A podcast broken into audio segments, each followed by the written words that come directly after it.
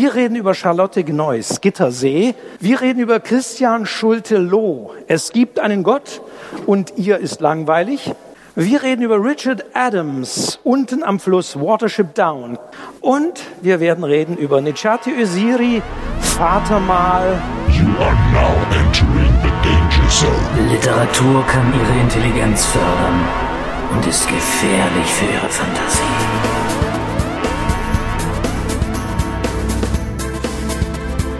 Herzlich willkommen zum Podcast des Literaturcafé.de. Mein Name ist Wolfgang Tischer.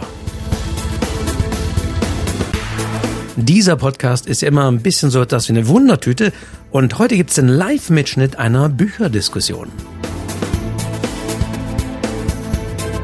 Traditionell findet auf den Stuttgarter Buchwochen das sogenannte literarische Buchhandelsquartett statt.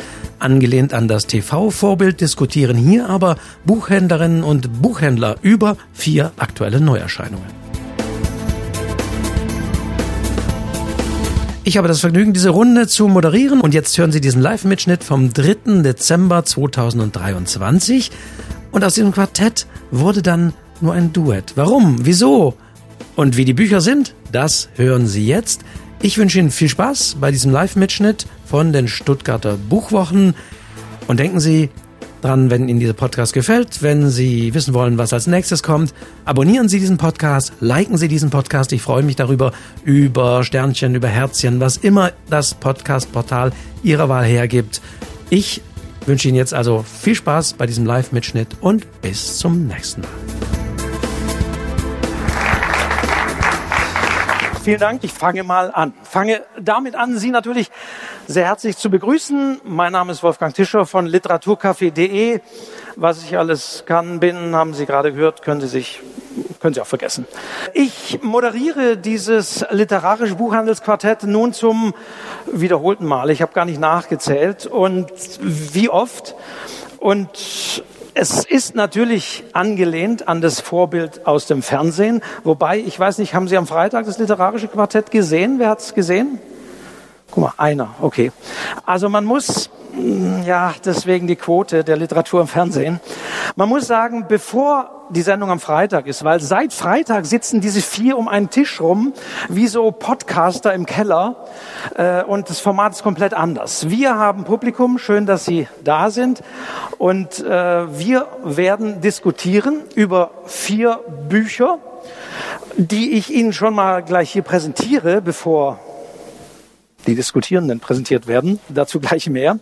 Wir werden hier reden und Sie finden das auch auf einem Zettel, den Sie vielleicht schon haben, beziehungsweise der liegt dann auch mal vorne am Büchertisch, über diese vier Bücher.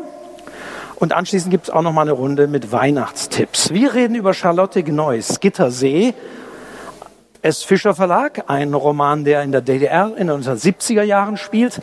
Das Leben einer 17-Jährigen ändert sich von einem Tag auf den anderen. Wir reden über Christian Schulte-Loh. Es gibt einen Gott und ihr ist langweilig. Damit wäre über dieses Buch eigentlich schon alles gesagt. Äh, Im Titel ist der ganze Plot drin. Äh, was wäre, wenn Künstler plötzlich einen ganz anderen Stellenwert in unserer Gesellschaft hätten? Wir reden über Richard Adams unten am Fluss Watership Down. Das ist ein Titel, den einige kennen.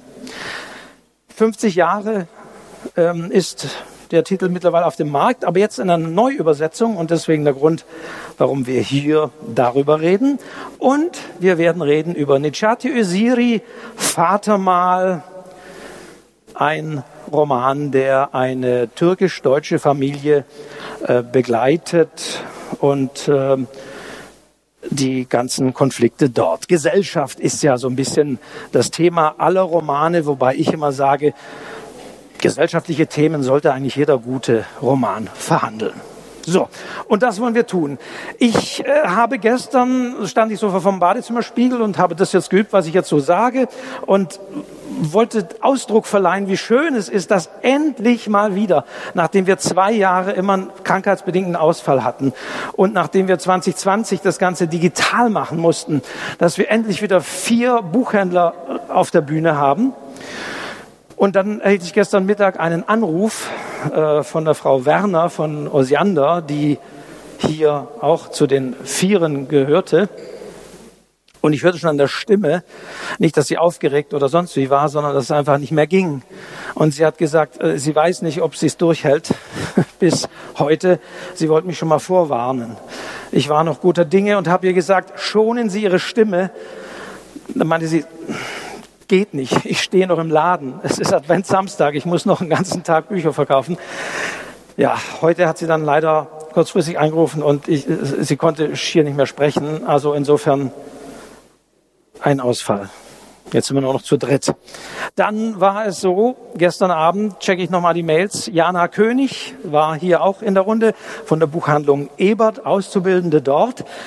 Und sie hat gemeldet, leider hat sie auch die Krankheitswelle erwischt und es tut ihr wirklich sehr leid, aber sie kann heute hier leider nicht mitdiskutieren. Sie zählen, es sind nur noch zwei. Einer steht hier.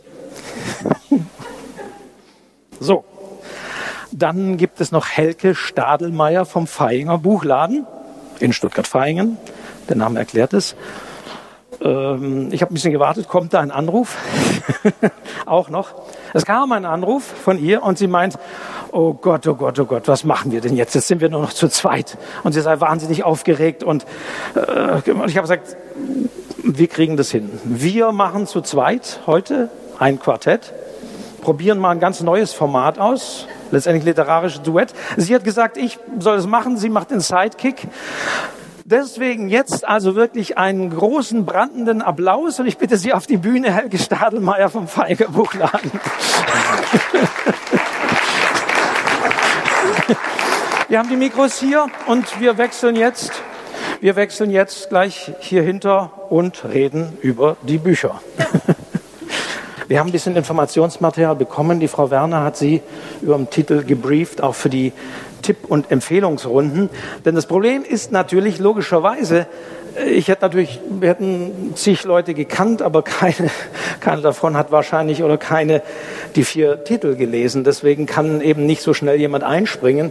Beziehungsweise wir können ja auch nicht im Vorfeld sagen, hey, du machst Backup, lies mal die Titel. Kann aber auch sein, du kommst hier gar nicht auf die Bühne. Aber ja, so. Was ist noch zum Feinger Buchladen zu sagen? Es ist eine kleine, unabhängige Stadtteilbuchhandlung in Stuttgart-Vaihingen. Wir ähm, legen sehr viel Wert auf Literatur, auf Kinder-Jugendbuch ist unser Schwerpunkt. Wir machen Veranstaltungen und sind einfach durchaus sehr eng und sehr rege mit unseren Kunden unterwegs und ähm, haben ganz, ganz viel Spaß in Literatur. Man muss natürlich fragen, heute erster Advent hier, wie ging es denn los, so der erste Samstag, der erste Adventssamstag, da gibt's ja gleich immer auf Börsenblatt und äh, in den Branchenmedien, wie war das, wie ging das Geschäft, was ist zu erwarten. Ich habe gelesen noch die Meldung, dass ja Geschenk, also das Buch als Geschenk nach wie vor glaube ich, jeder zweite oder dritte möchte ein Buch schenken. Mal sehen, was dann ist. Aber wie, wie lief es denn an? Mm, es lief tatsächlich diesen Samstag ein bisschen verhalten an, was aber in Feingen normal ist. In Feingen ist in äh, Samstag und Sonntag dieses Wochenende großer Weihnachtsmarkt. Das heißt, die Kunden sind wieder auf dem Weihnachtsmarkt unterwegs und auch das Wetter, glaube ich, tatsächlich äh, hat bei uns dazu beigetragen, dass Kunden nicht unbedingt den Weg zu uns gefahren sind. Bei uns ist Fahrradhochburg. Das heißt, durch die verschneiten Straßen war eher ein bisschen eng. Aber wir sind guter Dinge und sind ganz sicher, das kommt jetzt die Tage. Genau, wer noch nicht auf die Stuttgarter Höhen gekommen ist, dort liegt Schnee.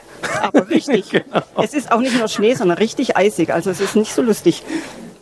Genau, weiß man hier unten gar nicht. Gut, dann würde ich sagen, steigen wir in den, in den Ring. Mal sehen. Wir haben den Vorteil, wir können natürlich jetzt über einige Bücher ein bisschen offener reden, wenn diejenigen, die die Bücher vorgeschlagen haben, nicht da sind. Ähm, aber schauen wir mal. Wir beginnen in der Reihenfolge, wie ich die Bücher äh, genannt habe. Und wir beginnen mit Charlotte Gneuss, Gittersee, S. Fischer Verlag. Äh, soll ich, wollen Sie was, was zu dem Buch sagen? Äh, Charlotte Gneues Gittersee, ich weiß nicht, ob Sie es verfolgt haben. Zum einen ist dieser Titel ja sehr preisgekrönt. Er stand auf der Longlist zum Deutschen Buchpreis. Er hat den Jürgen Ponto Preis bekommen. Er hat den Aspekte Literaturpreis jetzt bekommen, ist also ein sehr preisgekrönter Titel. Mittlerweile muss man sagen, äh, das ehrt sozusagen wieder die, die Buchhändlerinnenauswahl, dass äh, diese ganzen Preise äh, oder Shortlist- und Longlist-Nominierungen noch nicht bekannt waren, als wir die Titel ausgewählt haben. Ist schon ein bisschen her.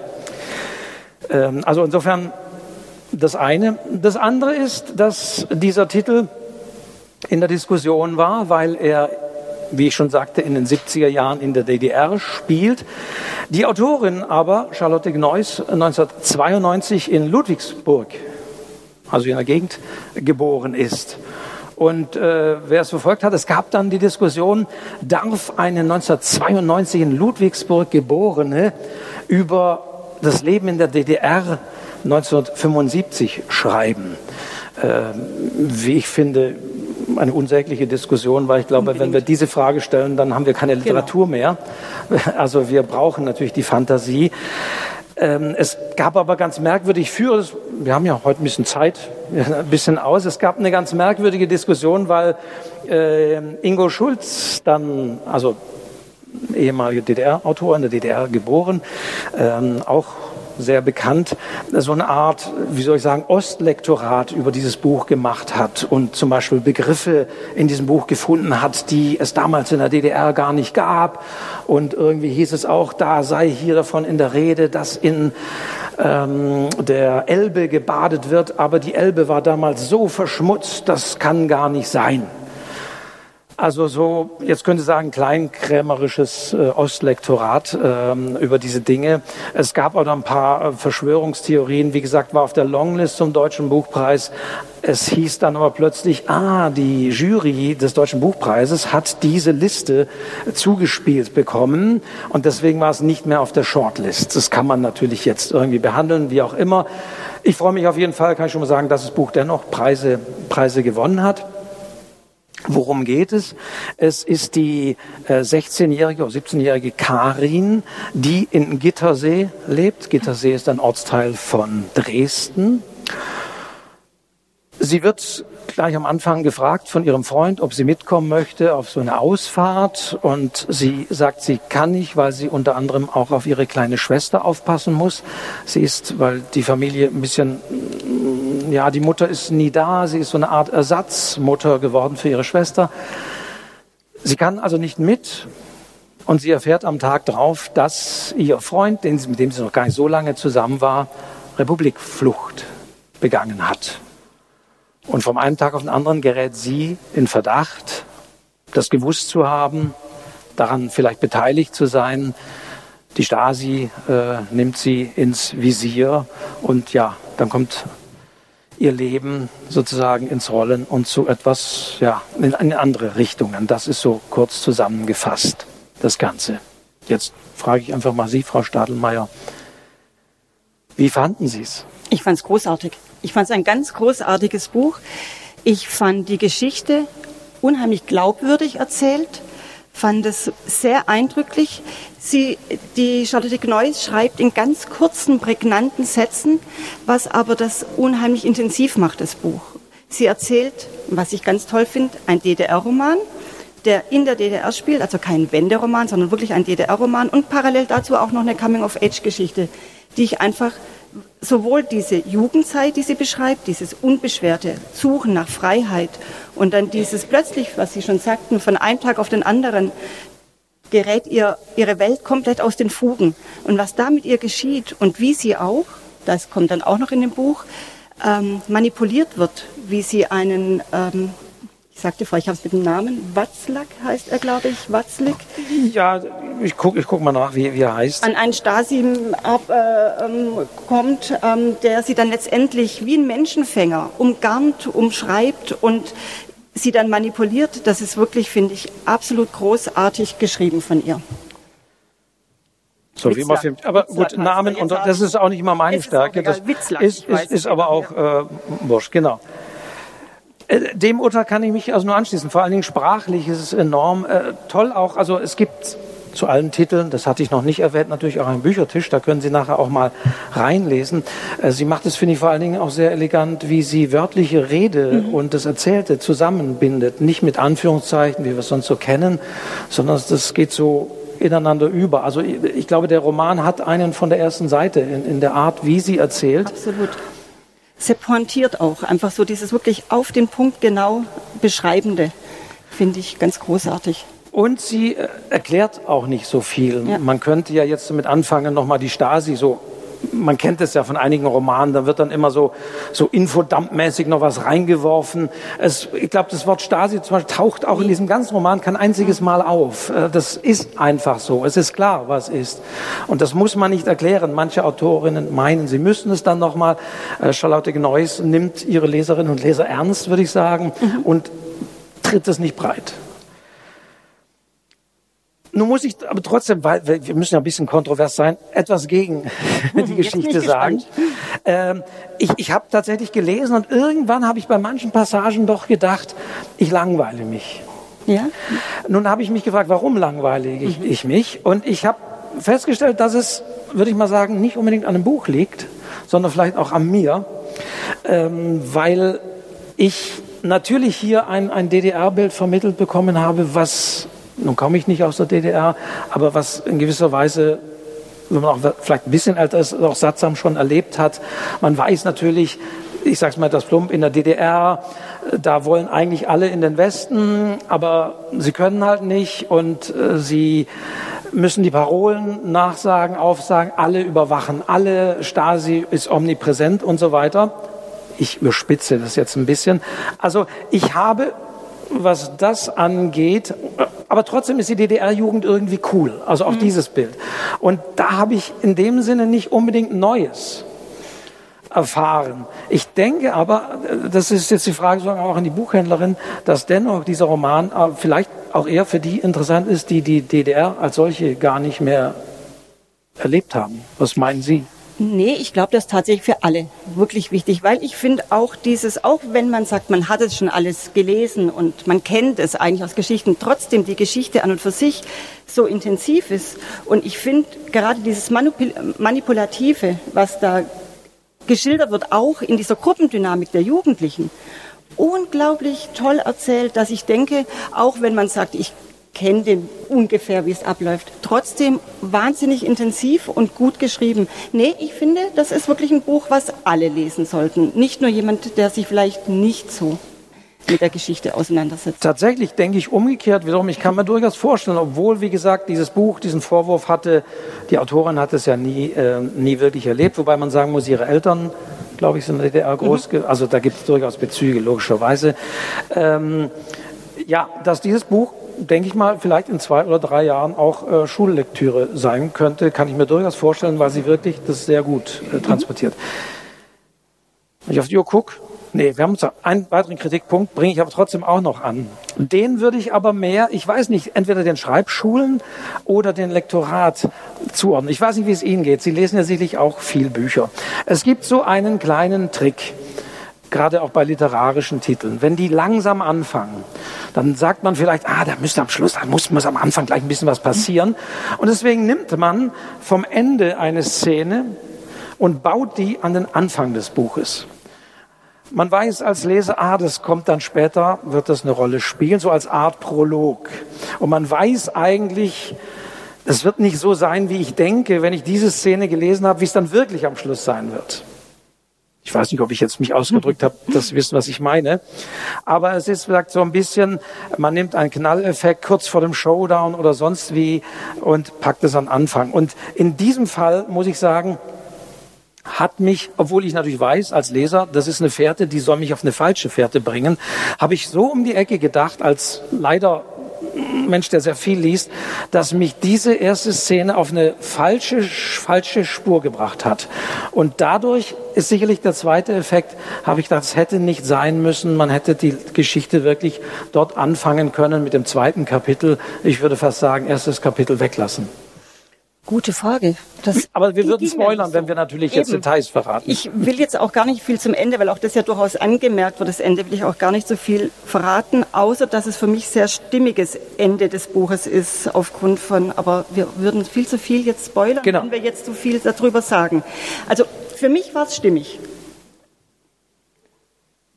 Ich denke, wir schließen definitiv eine Empfehlung. Absolut, von absolut uns beiden. großartige Empfehlung. Ähm, wie gesagt, trotz meiner Einwände, die mögen bei mir liegen und nicht beim Buch, denke ich definitiv, äh, Gittersee ist ja auch nicht umfangreich, ist eine wirklich sehr lohnenswerte Lektüre.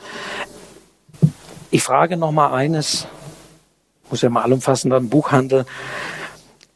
Noch etwas, was mich gestört hat, trotz der Empfehlung, das Cover. Man sieht auf dem Cover abgebildet ein Schwarz-Weiß-Foto, wir haben es jetzt nicht größer, wie gesagt, Sie können es sehen, äh, eben ein Mädchen in etwa im Alter von Karin äh, mit einem ähm, ja, gesch vermeintlich Geschwister. Also es könnte die Karin des Buches, es könnte ihre, ihre Schwester sein. Das heißt, man versucht durch dieses Foto, was es nun mal ist, finde ich auch ein bisschen so zu vermitteln, dass es eine in Anführungszeichen wahre Geschichte ist. Also das ich weiß, es ist sehr äh, haarklein, haarspeisig, fand ich eigentlich nicht notwendig. Ja, ja. Nee, auch, hat mich auch nicht gestört. Okay. hat mich auch nicht gestört. Fand ich ähm, nicht störend. Und ich fand einfach auch, weil die zwischen der kleinen Schwester und der Karin so eine enge Beziehung herrscht, dass die ja schon mal besonders ist und das vielleicht nochmal das Titel Bild dadurch noch mehr herauskommt, dass die so eng sind, weil das ja für die wirklich die einzige ist, die sie mit einem Spitznamen und liebevoll bezeichnet. Im Gegensatz Also, zum Rest der Familie. Das muss man auch wirklich sagen, das ist wirklich sehr ergreifend, Ja. wie sie in dieser eben sehr knappen Sprache diese, diese ja, nicht sehr schönen Familienverhältnisse beschreibt. Also das ist äh, auch ganz großartig gemacht, wie sie eben zu dieser Ersatzmutter wird. Diese eine kurze Szene, wo sie zum Beispiel im Kinderhort tatsächlich von einer anderen Mutter gesagt wird, ach ja, kommen Sie doch auch zum Treffen der Mütter und so. Das heißt, sie wird gar nicht auch von anderen, von außen als Schwester wahrgenommen, sondern wie die Mutter, die sie sein muss. Warum und wie das ist, das kann man eben nachlesen in Gittersee von Charlotte Gneuss bei S. Fischer erschienen. Also definitiv, ich habe es nicht geschafft mit meinen versuchten Einwänden, definitiv, glaube ich, unser, unser beider Leseempfehlung, beziehungsweise ja auch die Empfehlung von Frau Werner, die diesen Titel ja vorgeschlagen hat. Ein Herzensbuch von Frau Werner soll ich noch hier an dieser Stelle sagen. Und sie bedauert es wirklich sehr, dass sie nicht dabei sein kann. Aber das ist für sie ihr Buch, das sie einfach ihr ganz arg am Herzen liegt. Ja. Gut. So, jetzt zücke ich mal ähm, auch noch mein Handy, nicht um zu gucken, wer mich zwischenzeitlich angerufen hat. Absagen kann es ja keine mehr geben. Aber ähm, Frau König hat dankenswerterweise mir noch äh, zwei, drei Sätze gemailt, vorhin gerade, zu, in Anführungszeichen, ihrem Titel. Und damit kommen wir zum zweiten Titel, den wir besprechen wollen, von Christian Schulte-Loh. Es gibt einen Gott und ihr ist langweilig. Bei Drömer erschienen. Ähm, und ich lese jetzt einfach mal vor, was äh, Frau König zu diesem Buch gesagt hat, warum sie es ausgewählt hat. Äh, wie gesagt, leider ist sie jetzt nicht hier, um über das Buch selbst zu sprechen. Aber sie schreibt, ich habe das Buch ausgewählt, weil ich allem voran die Frage, was würde passieren, wenn die Existenz einer Gottheit bewiesen wäre, sehr interessant fand.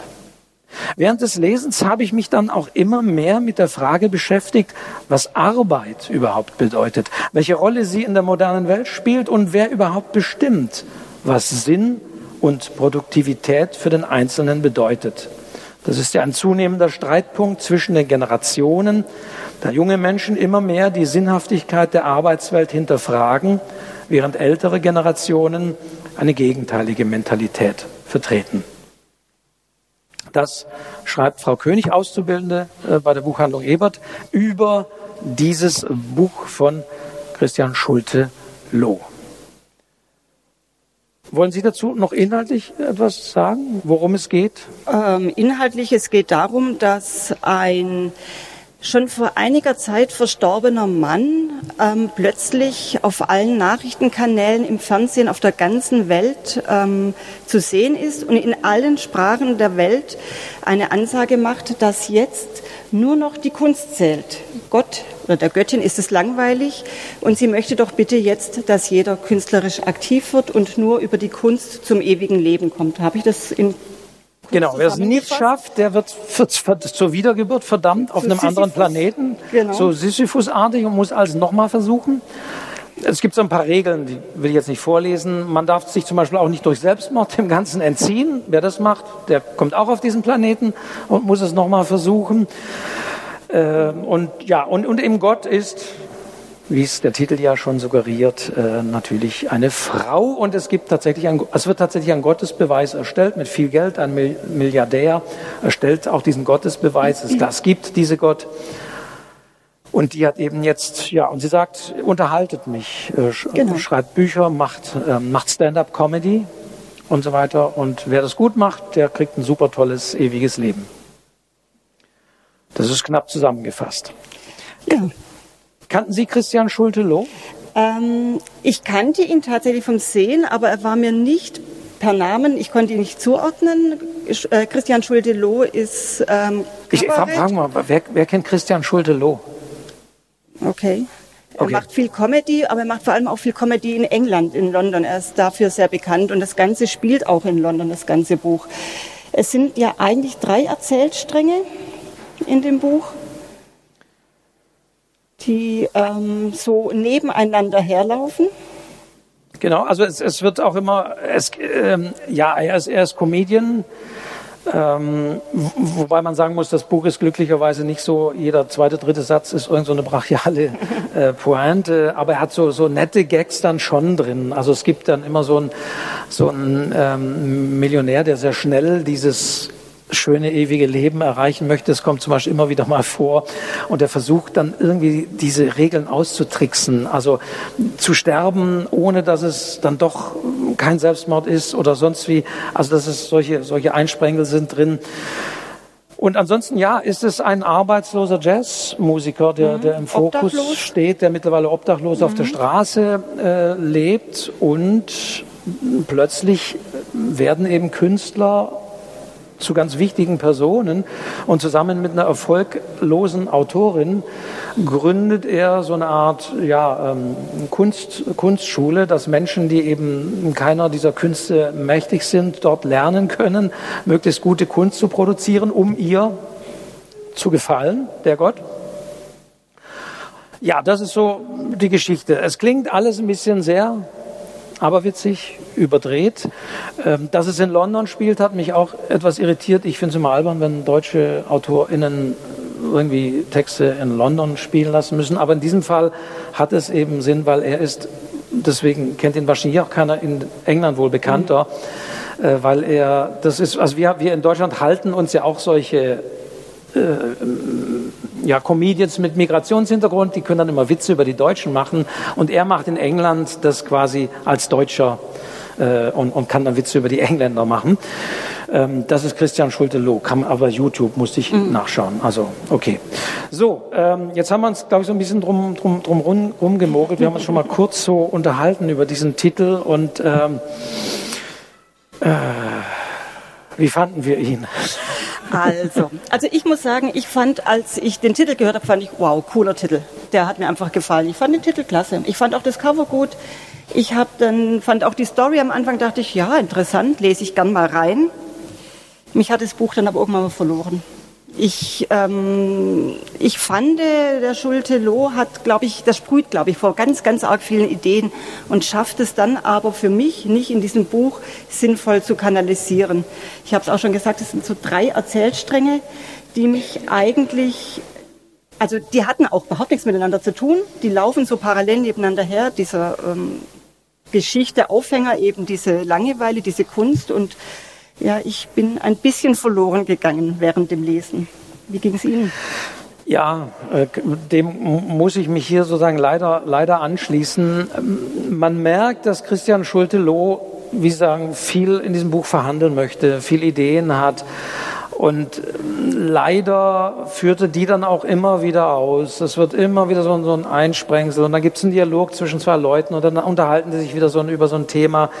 Also er hat sehr viele Ideen. Er hat, ähm, ja, man würde wahrscheinlich, wenn man so Literaturwissenschaft ist, ist es eher so eine Art so Art Thesenroman. Da sind so viele Ideen drin, aber ähm, ja, es ist, es, es kommt nicht so wirklich auf den Punkt. Es ist einerseits eben nicht wirklich witzig. Also ich Also ich kann wirklich sagen, ich habe mich jetzt kein einziges Mal irgendwie dabei erwischt, dass es, dass ich es wirklich witzig fand.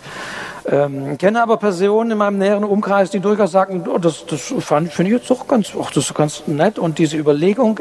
Und ja, man muss sagen, er hat viel Überlegung und ich bin auch, ich habe angefangen, 20, 30, 40, 50 Seiten. Man liest, man will ja auch wissen, was passiert, was hat es mit diesem Toten, der plötzlich im Fernsehen ist, auf sich.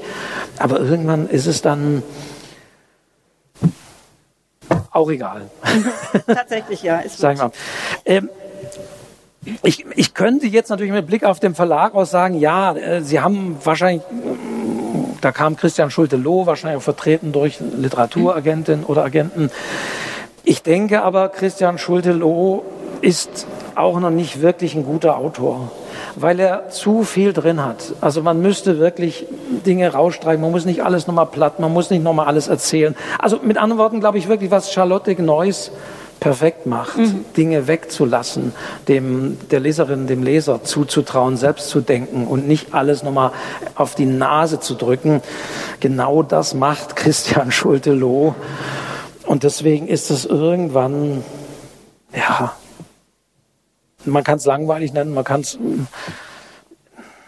nicht wirklich. Also die, die, die, die Gedankenkonstruktion, deswegen nochmal, was Frau König auch geschrieben hat, ist natürlich spannend. Was wäre, wenn plötzlich die Banker, äh, all diese gar keine Rolle, das wäre nicht mehr wichtig, was die machen. Was wäre, wenn die Künstler plötzlich wirklich die wichtigen, wenn Kunst plötzlich wirklich wichtig ist, wirklich nicht nur so nebenher läuft, sondern wenn, ja, das ist eine interessante Frage, aber leider noch nicht, noch nicht sehr gut umgesetzt. Nee, leider nicht. Es, ja, es hat mich einfach verloren, dieses Buch. Ich, ich habe mich überlegt, oder ich habe mich gefragt, ist es ein Buch, was vielleicht dann eher andere Generationen anspricht, was einfach mich nicht so abholt? Ob das vielleicht, ich habe ähm, in der Vorbereitung mir dieses Interview angeschaut mit Helene Bockhorst, heißt sie, glaube ich, auch Comedian, Poetry Slammerin. Ähm, die ganz begeistert von diesem Buch oder auch in das Interview mit ihm ganz begeistert geführt hat, habe ich mir überlegt, okay, vielleicht bin ich auch einfach gar nicht mehr die Zielgruppe und das läuft einfach an mir vorbei. Also diese Frage habe ich mir auch gestellt. Also wie beim ersten Buch immer liegt es eben nicht am Buch, sondern liegt es auch an mir.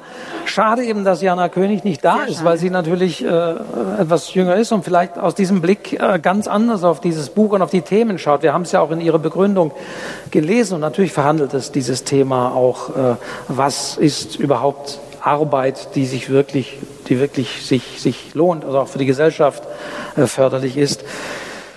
Also insofern müssen wir vor diesem Buch in gewisser Weise ein bisschen kapitulieren. Ja.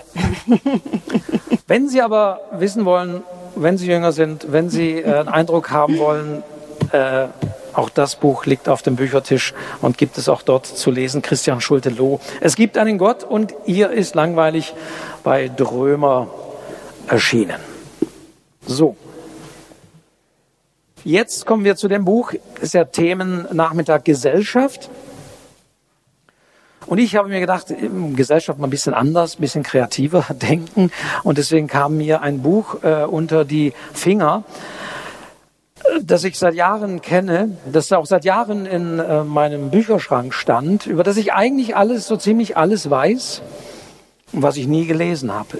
Sie kennen es vielleicht. Es gibt da so Bücher, über die weiß man eigentlich alles und man weiß aber, man braucht sie nicht lesen, weil man weiß ja alles schon. Wie auch immer. Es war, ist natürlich äh, Watership Down unten am Fluss. Äh, 1972 kam es raus, oder 71, die deutsche Übersetzung äh, drei, vier Jahre später von Richard Adams. Ähm, also wirklich wusste alles, ähm, das Buch, weil es auch verfilmt ist. Es ist, äh, spielt in der Welt der Kaninchen.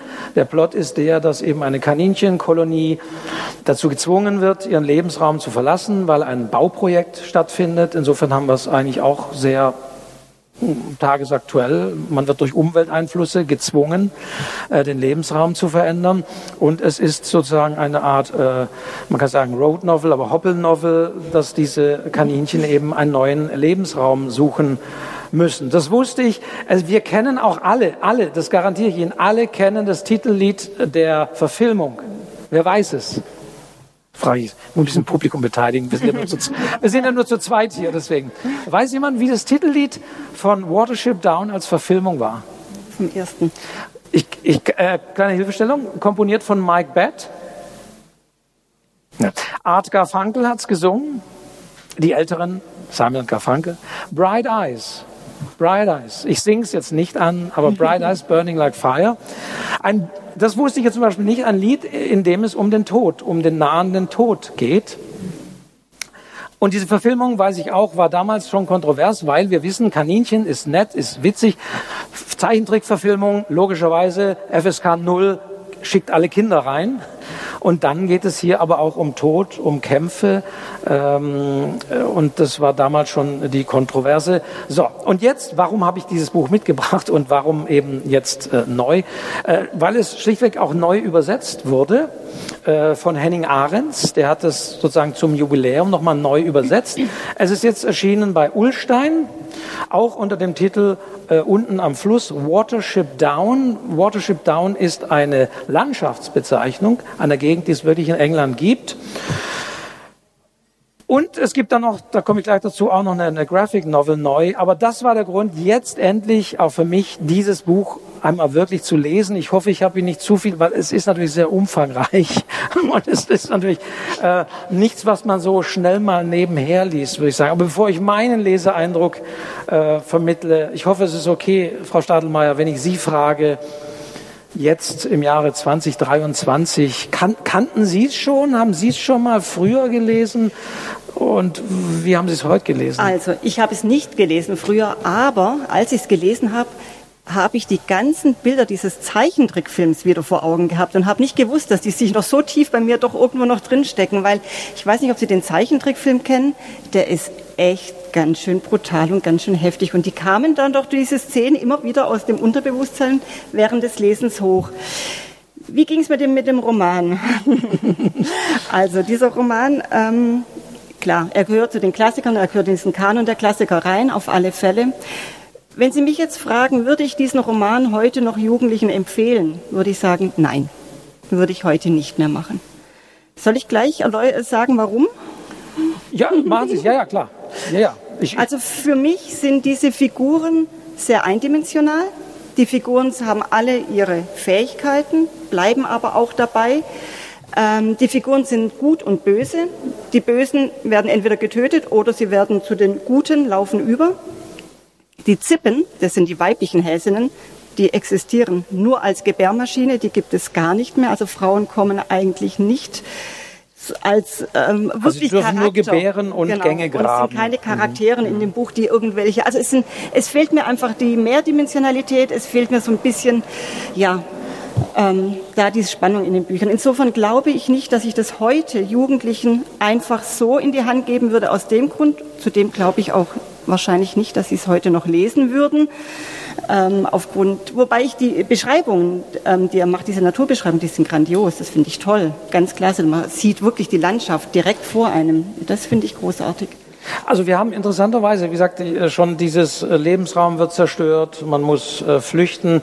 Es ist natürlich Nature Writing, wir sagen, mhm. das was heute natürlich auch sehr populär und und sehr sehr innen ist. Ähm, es ist sehr positiv, ich fange auch mal im Positiven an, dass er diese diese Kaninchen eben hier auch im im Text nicht so Disney-artig vermenschlicht. Sie bleiben immer noch Kaninchen in ihrem Verhalten, also nicht so eben wie wir sonst so gewohnt sind, dass die auch wirklich so was weiß ich Werkzeuge benutzen oder sonst wie. Er versucht sie noch sehr kaninchenartig ähm, zu beschreiben.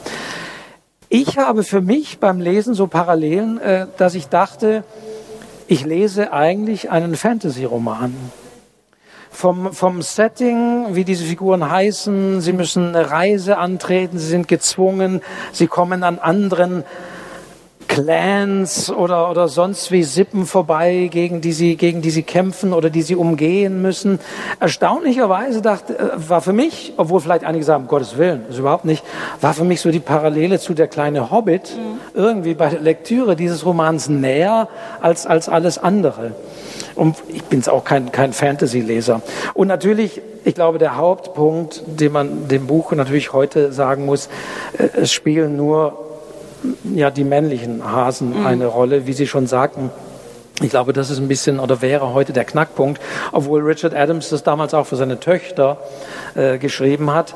Aber das ist für mich so ein bisschen der ja, Knackpunkt, man, also an, an dem. Ich hatte deswegen, ich weiß, Warne, wenn man das lesen muss, ich hatte so ein bisschen Zeit und konnte mich darauf einlassen und fand es schon auch sehr ergreifend, wenn man sich darauf einlässt. Aber es ist, das, da habe ich Ihnen vollkommen recht, gut und böse ist ziemlich gut entsprechend verteilt. Auch das entspricht nicht mehr heutigen Erzählweisen. Heute wissen wir alle, da muss ein bisschen, die Bösen müssen auch ein bisschen einen guten Anteil haben und umgekehrt. Das ist hier noch alles sehr, sehr schwarz-weiß äh, in dem Sinne mhm. gezeichnet, gut und böse. Ähm, ich kann nur sagen, ich habe es ich jetzt durchgelesen. Ich, es war okay, wenn man die Zeit hat. Es ist schon, man muss sich, glaube ich, die Zeit nehmen. Ähm, aber ähm, ansonsten, ja, würde ich vielleicht auch sagen, es ist schwierig. Es ist vor allem wirklich schwierig, weil dort, es wird gekämpft. Also ich habe gelesen, man hat damals beim Film extra auf dem Filmplakat auch Blut abgebildet um zu sagen, es, es ist kein Disney-Film. Es hat aber nichts genützt.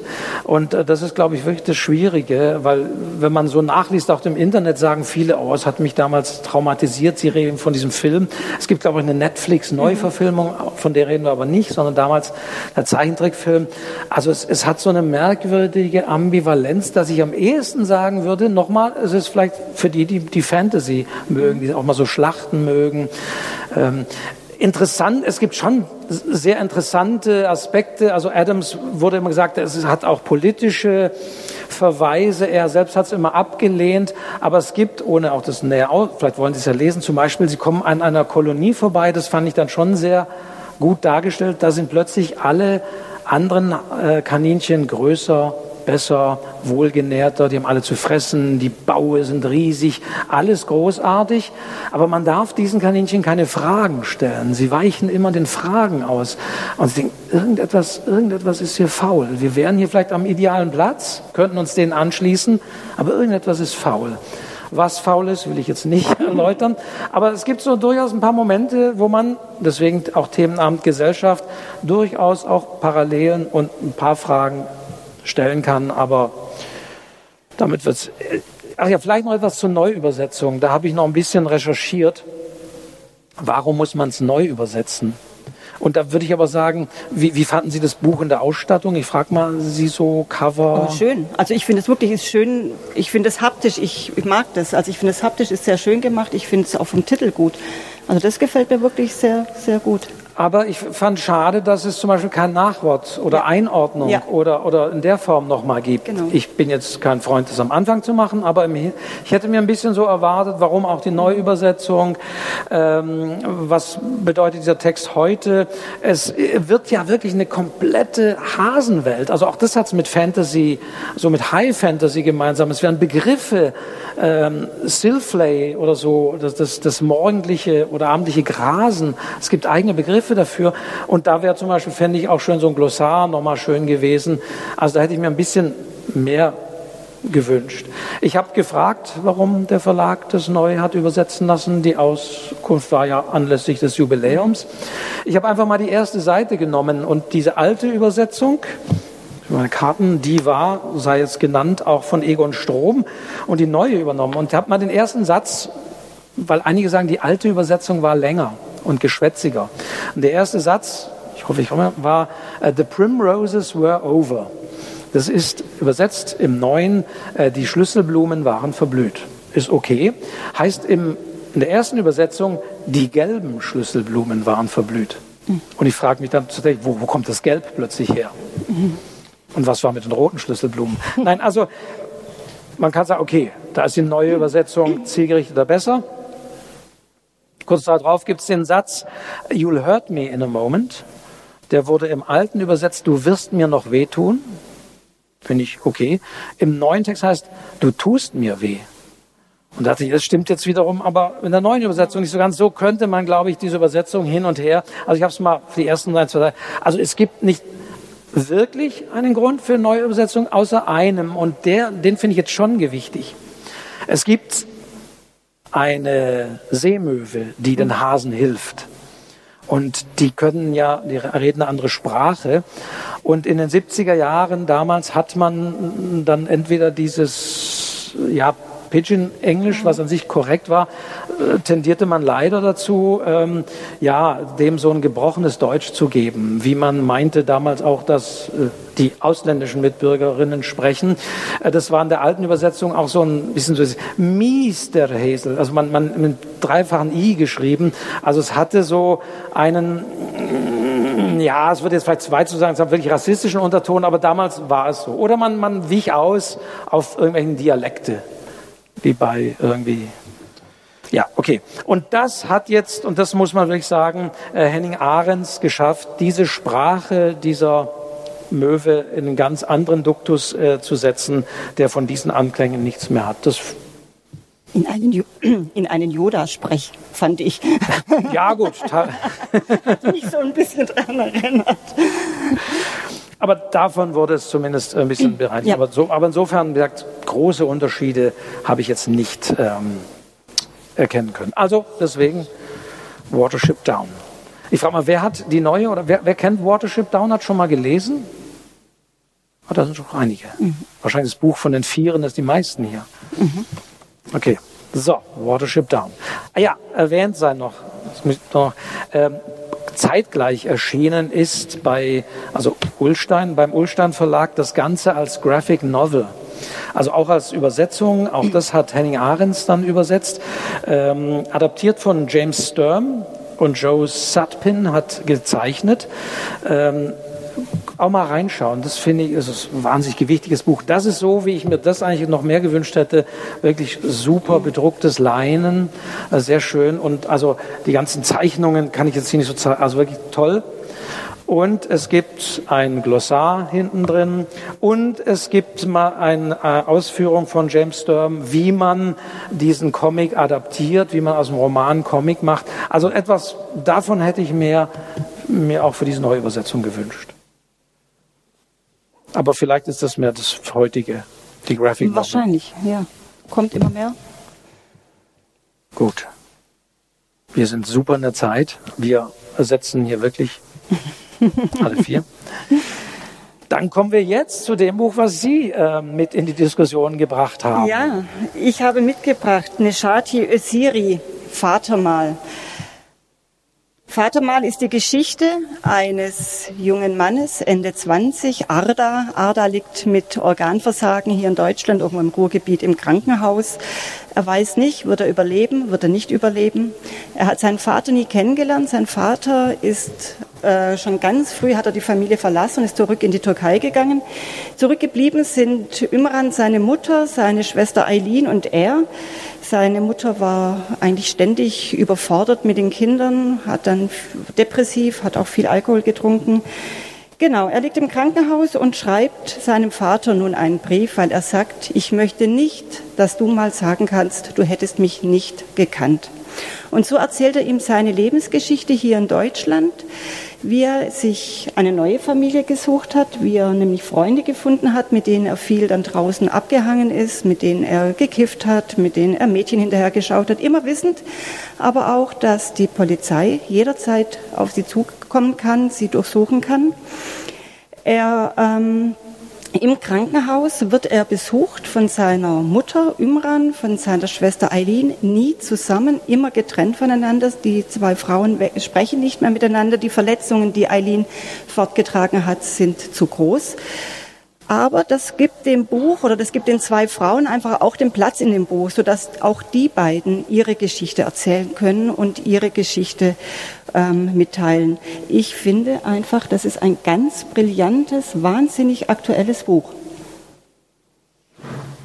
Nicht nur, weil Sie, Frau Stadelmeier, heute hier die einzige verblieben und die, die dort sitzt, ähm, muss ich wirklich sagen, von den vier Büchern, die wir heute hier haben, war es für mich auch das Stärkste. Also ein unheimlich äh, bewegender Roman, äh, die, wie diese Figuren gezeichnet sind und man sieht natürlich immer so Parallelen, aber hier vor allen Dingen finde ich auch unheimlich stark die Frauen, mhm. die Frauenfiguren, die er hier erzählt. Also auch wie die, wie die, wie und warum die Mutter äh, nach Deutschland kam ähm, man erfährt eben viel über sozialen Abstieg, also dass wirklich eben Migration auch sozialer Abstieg bedeutet. man äh, ja dieses Sitzen vor den Behörden und also er hat, finde ich, so viel Einblicke, die einerseits dieses was wir alle kennen von diesen Menschen, wo wir sagen, ja, das, die sind einerseits zwar Deutsche, aber irgendwie nicht so richtig, aber auch in der Türkei sind sie eben auch keine, keine Türken mehr, dieses Dazwischensein. Äh, so wie Necati Usiri, finde ich, habe ich es noch nicht gelesen, wie er das auf den Punkt bringt, wie er äh, auch manchmal Klischees durchbricht. Ähm, also das ist äh, ganz stark, ganz stark auch konstruiert, weil der Blickwinkel immer wechselt. Also wir haben diesen Ich-Erzähler, der da im Krankenhaus liegt, der diesen Vater anschreibt, finde ich auch sehr mhm. bewegend, äh, weil wir haben vor allen Dingen natürlich diese, diese wahnsinnigen Taffen, äh, die da auf dem Bahnhofsvorplatz sind, die sich so in Gruppen bilden. Da gibt's die Russen, die Türken und da gibt's die Nazis und man trotzdem ist man verfeindet, aber man ist irgendwie auch da gemeinsam vor die, auf diesem Bahnhofsvorplatz. Also wie, wie, er das, wie er das da ausarbeitet, wie er diese Einblicke gibt, fand ich wirklich ganz, äh, ganz, ganz stark und auch sehr bewegend. Ähm, aber auch wie gesagt, und dann dieser Wechsel von der Ich-Perspektive zu diesen Frauenfiguren, ähm, weil es eben so nicht chronologisch erzählt ist, das macht er so souverän, dass man auch sofort immer weiß, welche Figur haben wir und manchmal brechen über diese Figuren auch Dinge, auch Naturgewalten, wollen auch nicht zu viel spoilern ein. Und auch das ist, ist wahnsinnig gut konstruiert und geschrieben. War auch, Sie hatten es nicht erwähnt, aber auf der Shortlist natürlich zum Deutschen Buchpreis, auch lange bevor, also erst danach, nachdem Sie es vorgeschlagen hatten. Also da muss ich wirklich sagen, bin ich ähm, genauso wie Frau Werner auch für, für ähm, Gittersee sehr dankbar, dass Sie es vorgeschlagen haben, dass ich es in Anführungszeichen lesen musste, aber ich muss sagen, wirklich lesen durfte. Also ähm, unheimlich stark. Ich habe nochmal nachgeschaut, er war mit dem Anfang dieses Textes auch beim, beim Bachmann-Preis äh, vertreten. Dann gucke ich dann immer, weil ich immer über den Bachmann-Preis schreibe, was habe ich denn damals über den Anfang geschrieben? Habe ich, fand ich den wahnsinnig schlecht oder so? Wäre jetzt peinlich.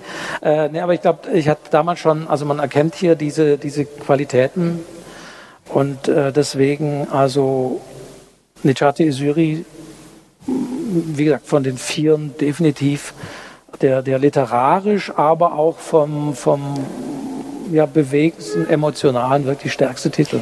Ja, ich, ich glaube auch, dass eigentlich ist er ja bekannt als Theaterautor, als Dramaturg und das merkt man bei dem Buch einfach unglaublich, weil er einfach wirklich den Personen so nahe kommt und die Sprache, die er benutzt, ob das jetzt die Sprache, also die variiert auch die Sprache, wie er schreibt. Er beschreibt, wie wenn die Mutter schreibt, ist es dann eher ernsthaft. Ähm, wenn er sich selber, seine Kindheit beschreibt, ist es durchaus auch mal äh, flott und daher erzählt und aber nie so, dass es dann einfach so übergestülpt wirkt, sondern es wirkt so echt, es wirkt so unglaublich authentisch, was er schreibt und das fand ich äh, wahnsinnig bewegend und gut gemacht.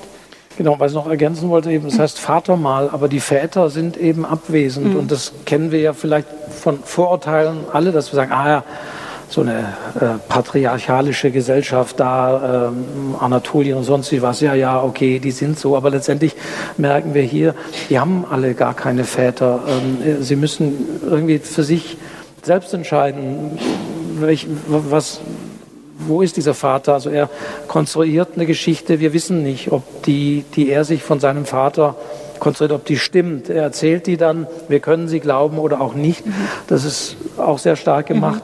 Mhm. Dieses, dieses Verlorensein in einem anderen Land, aber auch das Fehlen von, von wirklich äh, Vaterfiguren und ähm, auch da, und nicht zu so spoilern, es gibt zwar einen Vater in diesem Roman, aber ja, mhm. da äh, passieren dann auch, also das ist, das ist in vielerlei Hinsicht auch ganz toll, noch nur angedeutet, aber wir wissen genau, was da passiert, was auch hinter diesen Türen mancher Familien äh, passiert. Macht es einfach für die heutige Gesellschaft auch so wichtig, einfach um diese zunehmenden Ausländerfeindlichkeit, einfach sich diese Stimmen, die, die da äh, einfach laut werden, ähm, denen zuzuhören. Das ist unglaublich gut. Also bevor wir jetzt in die Tipprunde kommen, schließen wir definitiv, glaube ich, können wir uns einigen, Sie so oder so, Sie haben es ja vorgeschlagen, aber äh, ich finde äh, hier von den Vieren das definitiv stärkste, stärkste Buch. Also, Bleib ich Usiri. Warte mal, das Cover, wie fanden Sie das Cover? Ich Leider trotzdem nicht mal. so gut. Ja. Also ich hätte es auch nicht, ich, ähm, das, das habe ich elektronisch entdeckt und elektronisch gelesen. Und hätte ich dieses Cover vorher gesehen, ich glaube, ich wüsste nicht, ob ich es in die Hand genommen hätte, einfach so. Leider nicht so glücklich.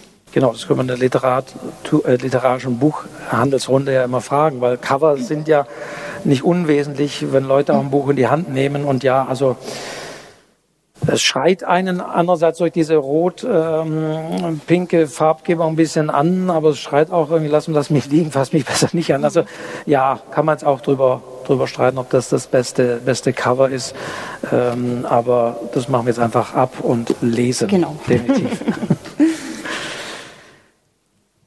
Ja, damit hätten wir die vier diskutiert. Ich hoffe, wir konnten die zwei äh, fehlenden soweit so weit ersetzen, hatten die Möglichkeit, noch ein bisschen mehr Infos natürlich auch äh, zu geben über die Bücher. Und jetzt haben wir auch immer traditionell beim literarischen Buchhandelsquartett eine so weihnachtliche Abschlussrunde, wo jede, jeder in der Runde hier noch ein Buch empfiehlt. Das wird nicht diskutiert, sondern ist nur eine Weihnachtsempfehlung. Ähm, auch da haben wir gesagt, ja, Thema Gesellschaft könnte, muss aber nicht passen. Und ähm, ja, wie, macht, wie machen wir denn die, die Reihenfolge? Wollen wir vielleicht erstmal, vielleicht fangen wir mit denen, den Empfehlungen an, Die fehlen. der beiden, die nicht da sind. Also von Sandra Werner, von, von Osiander, vom, vom Marktplatz hier.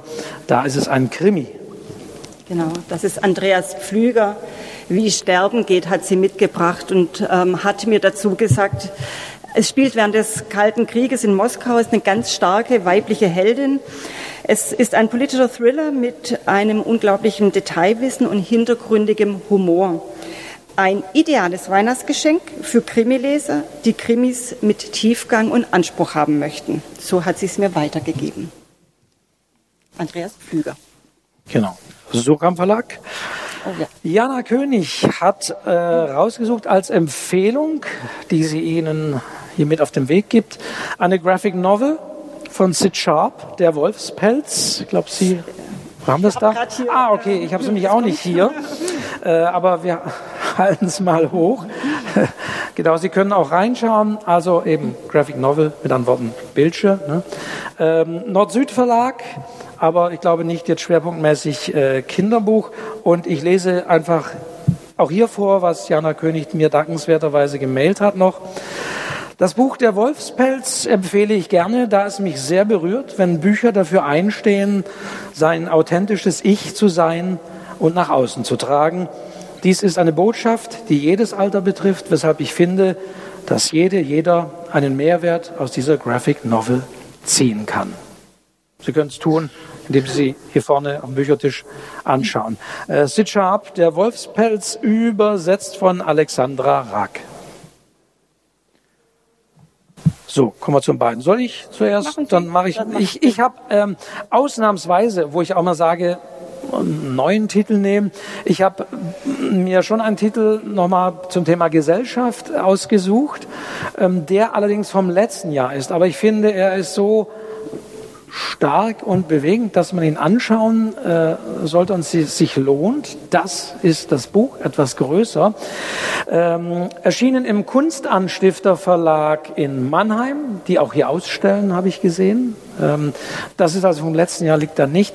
Es heißt Ein Haus mit vielen Fenstern, gesammelte Lebensgeschichten von Charlotte Müller und ähm, von Christiane Dunkel-Koberg, äh, von der die Zeichnungen sind. Auch das müssen Sie sich unbedingt anschauen. Charlotte Müller hat in Altersheimen gearbeitet und wir wissen, ähm, die Enkelin, die über die Oma Klammer auf, meistens doch im Zweiten Weltkrieg, Klammer zu, erzählt. Das ist auch so ein literarisches Genre, sich da auszumalen.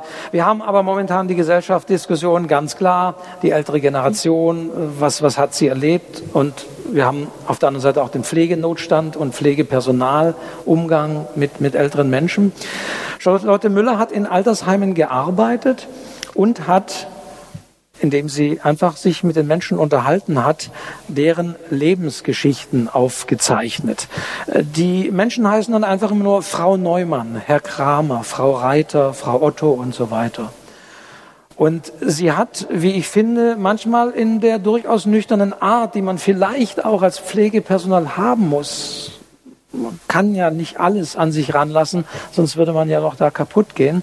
Äh, die Geschichten dieser Menschen sehr nüchtern aufgeschrieben, was sie erlebt haben. Die meisten tatsächlich auch äh, im Zweiten Weltkrieg sehr sehr schlimme Dinge auch, die diese Menschen erlebt haben.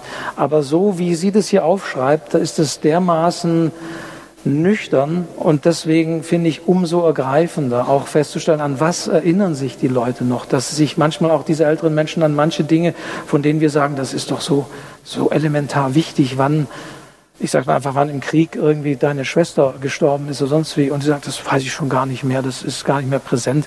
Also das ist einerseits von den Geschichten her so nüchtern, dass es viel mehr, für mich viel mehr am Leben ist als, als mancher Roman. Und dazu kommen dann noch, und das ist auch sehr wichtig, diese, diese Zeichnungen.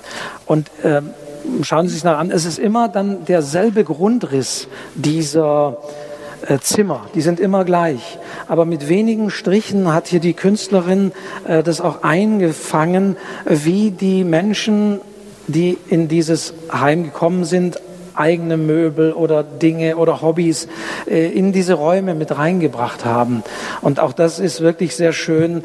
Ähm, ich habe auch man denkt immer so, ah, bei meiner Oma gab es das auch oder sonst wie, die, die Skizzen auch der Gegenstände, die Erinnerungen. Also das ist, finde ich, in dieser Form ein sehr künstlerisches Buch, insofern auch ein schönes Geschenkbuch und es gibt sehr viel Einblicke in Dinge, die einfach vergessen sind, wenn diese Menschen nicht mehr sind und gestorben sind. Und Charlotte Müller hat es zusammen mit Christiane Dunkel-Kohlberg wunderbar eingefangen in ein Haus mit vielen Fenstern im Kunstanstifter Verlag. Dann mache ich das Letzte. Also ich dachte mir, bei so viel gesellschaftskritischen Büchern, ähm, die auch so ein bisschen kratzen und die ein bisschen unbequem sind unter Umständen, nehme ich am Schluss noch ein Buch mit. Das ist ein bisschen ein Seelenbuch. Ein Fest von Obst und Früchten. Das hat mir einfach unheimlich gut gefallen. Ich finde die... Ähm, Bilder da drin, die Grafiken unheimlich schön. Ist übrigens auch ein Erinnerungsbuch, weil sie sich sehr an, die, an den Garten ihrer Oma erinnert und aufgrund dieser Erinnerung sich eben ähm, ganz viel über Obst und Früchte, kulturgeschichtlich, aber auch in der Kunst, es sind Texte drin, es sind Gedichte drin und es sind einfach unglaublich tolle Illustrationen drin. Ich finde, es ist so ein kleines Coffee-Table-Buch, was man sich hinlegen kann und immer wieder in die Hand nehmen kann und ganz ehrlich auch so ein bisschen in den Arm nehmen kann, weil es so schön ist. Es macht großen Spaß anzuschauen. Ein Fest von Obst und Früchten. Im Verlagshaus Jacobi ja. und Stewart. Das vergesse ich immer. Entschuldigung. Ja, ja äh, ein kann, kleiner, kann, kann ich gar nicht. Ja, ein kleinerer Verlag ist das. Mhm. Ja, das also noch unsere Empfehlungen. Auch die finden Sie, wie gesagt, auf dem Büchertisch hier zum Reinschauen, zum Kaufen. Denken Sie, bald ist Weihnachten. Damit wären wir durch, sind wir rum. Und jetzt nochmal wirklich an großen Applaus für die Frau, die drei Frauen hier heute mit ersetzt hat. Helge Stadelmeier vom Feinger Buchladen. Danke. Ich hoffe, die Angst war äh, unbegründet. War. Gut. War in Ordnung. ja, dann äh, sage ich, sagen wir vielen Dank, dass Sie heute da waren beim äh, literarischen Duett, das es dann war, was eigentlich ein Quartett sein sollte. Ich sage mal, ich hoffe, dass es das nächstes Jahr wieder geben wird. Ich hoffe, dass, wir, dass ich dann endlich diesen Satz sagen kann, endlich wieder vier äh, BuchhändlerInnen hier auf der Bühne. Ähm, Ansonsten wünsche ich Ihnen noch ein schönes, eine schöne besinnliche Adventszeit. Kommen Sie gut nach Hause. Vielen Dank, dass Sie da waren. Denken Sie dran, die Bücher gibt es hier. Weihnachtsgeschenke. Äh, gucken Sie rein. Verschenken Sie Bücher. Das ist immer ganz wichtig. Kaufen Sie Bücher und ich sage es nicht nur, weil Sie jetzt als Vertreterin einer unabhängigen Buchhandlung, sage ich auch immer ganz bewusst, kaufen Sie in der kleinen, unabhängigen Buchhandlung um die Ecke nicht immer unbedingt. Können Sie, auch wenn es nicht ganz, auch bei den großen Ketten, aber gucken Sie lieber in die kleine Buchhandlung ähm, um, um die Ecke. Die kann Ihnen notfalls die Bücher auch besorgen. So, und damit war es das. Vielen Dank und einen schönen Abend. Ciao. Dankeschön.